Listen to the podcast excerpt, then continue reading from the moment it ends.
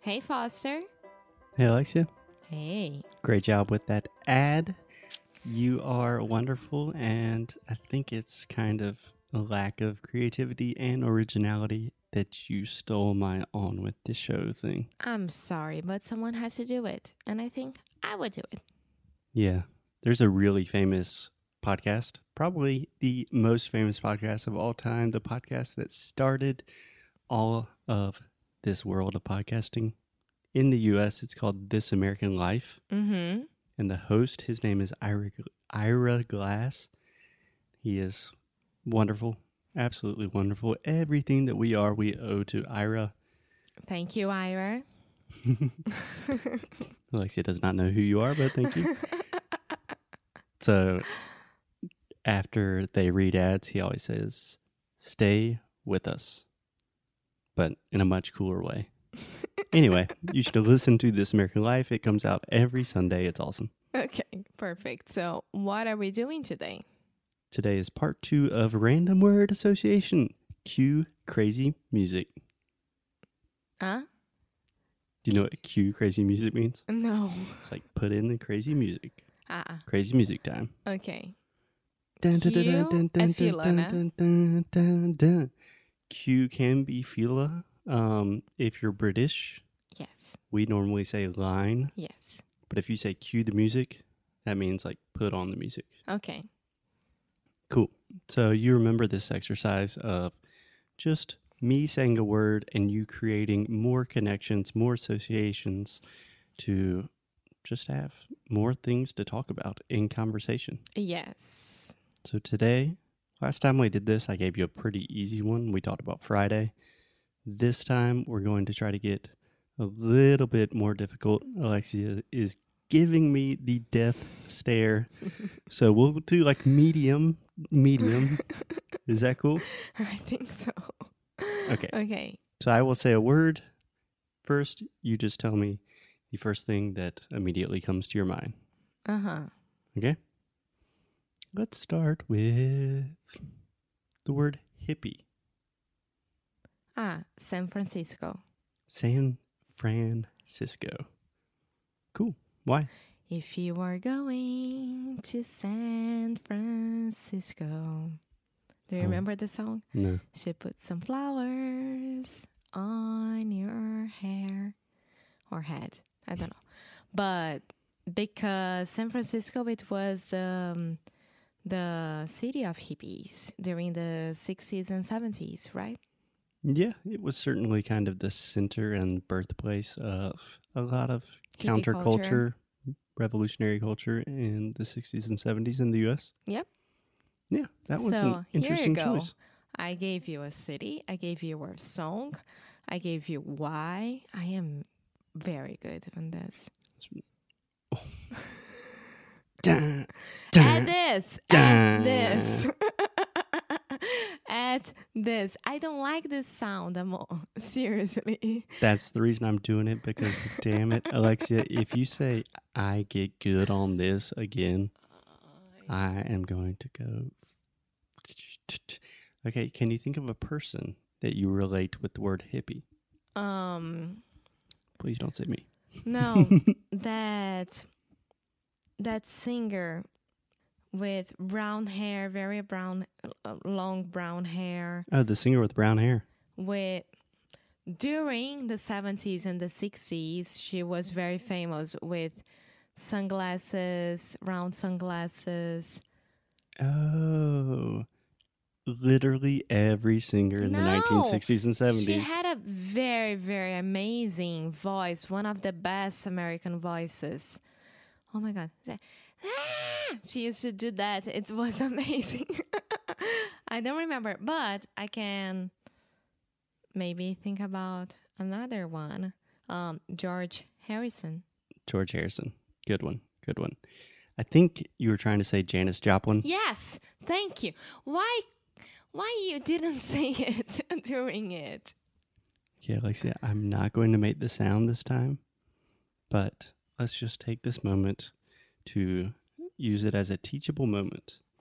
So you just said to me why you didn't say it. Do you want to correct that? Why do you want- didn't you say it? Yes. So remember, when we ask questions in English, we have a question word like who, what, when, where, why. Why didn't you say it? And then we have a verb. The tendency that you, your normal mistake, and most Brazilians, the common mistake is to say the question word and then immediately say the subject, like why you didn't. Just use this as an example. Think about how are you? So, Mhm. question word, verb, subject. It would be very strange if I said, "Hey Alexa, how you are?" mm-hmm. You know? Okay, Okay, Jen Joplin. Janis Joplin. Yes, I'm sorry that we had to go through that together, but I think it's okay. Okay. uh-huh. Are you ready for another word? Okay. Let me think of a word. How about the word Africa? Trevor Noah. Mhm, you got lucky on that one. Okay, why do you think of Trevor Noah? Cute. no, but when I say the word Africa, everyone knows you think Trevor Noah's cute. Emma. um, sorry. Come again? I said Africa. You said Trevor Noah. And then you said cute and then lost your mind. no, but because you said why Why did you say Trevor Noah Ah, in response to Africa? Because he's from South Africa. okay, cool. So you got a person. What is another association that you have with the word Africa? A lot of people think that Africa is a country. Yeah, those people. Um, ah, I'm not going to say it. No, don't say it. Don't say it. Don't say it. No, no, I'm not going to say it, but I think it's very important to understand geography and just a general context of geopolitics in the world.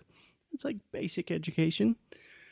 So if you say Africa's a country, you can't get mad at Americans when they say, oh, Do you speak Spanish in Brazil or Buenos Aires is the capital of Brazil?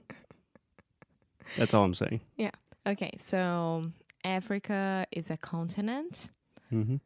and full of different countries inside of this continent. So, like um, South Africa is very, very different than Mozambique, for example. South Africa Mozambique. is supposed to be the richest place and where everyone wants to live and the other parts of the continent is very very poor and Okay, can I very stop you? very complicated and full of civil wars and Can I please stop you before you continue saying things that make me angry?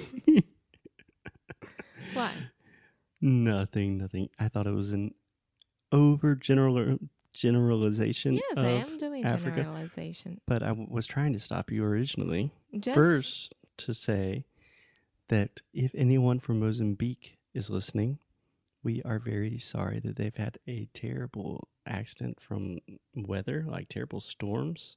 that's right and like over 700 people died. So that sucks. Yeah.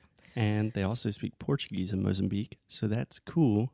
And you said South Africa. That's where everyone wants to leave because it's so cool. no leave not leave Live. and live Yes. Of course, I am making a generalization, just the way I make a generalization with San Francisco, the city of hippies. Of course. Yeah, yeah. I actually wasn't mad at that. I was more mad that you said leave. Oh. Yeah. So we have live, leave, Leave, lo- live. leave love. leave love, leave love, love. Ah, Live, eh, live, viver, morar, and then leave. Sair. leave. Live, leave. Nice. Much better. Much better. We will continue to work on that every day. Last one. Last one. Do you want a new word? Yeah. Okay. How about the word catastrophe? British show. Yes. So the reason I was thinking about this, obviously, there is a show that you can watch on Amazon that I think is hilarious and a great show if you are really advanced at English because the main character is American. He speaks in a very articulate manner, but he makes a lot Yes. of jokes, It's difficult to very understand easy. but his wife in the show is Irish. Their best friends are Scottish. Can't understand much from there. So hard. There, the show takes place in London, so most things are in British English, and another group of main characters are Danish. So full of different varieties of English. And for those who love the British humor, Mm-hmm. um, this is a perfect show. Yeah, Yes. yeah. I mean, most of the jokes are written by an American guy, but no, but I mean, the show was written, directed, and produced by an American and an Irish woman. So, if you love British hu- humor, might be better choices somewhere, but it's still a good show. Alexia, I will let you stop there today because I feel like I have damaged our relationship. I just hope it is not permanent. I just don't understand why you can't like say yes, that's right, and you have to make a huge point that American and Irish are producing and writing and doing this and doing that, which takes place in England, and all the actors besides um, Rob, the main character, they are from United Kingdom and they have that sarcastic and ironic way of saying things so you have to have a dark humor side to understand it because it's not like friends J- the joke is on at the front of you on front of you and that's it so Yeah, I agree. There's a little bit more nuance to the show. thank you Like, for example, are they all from the United Kingdom? Who knows? Brexit and all of that is taking place later this oh my month. god this is a ma- mess right that is a mess Yeah, but i the just root. want to know if i'll be able to get into united kingdom with my portuguese passport or not never again okay, that, um, it's not selfish.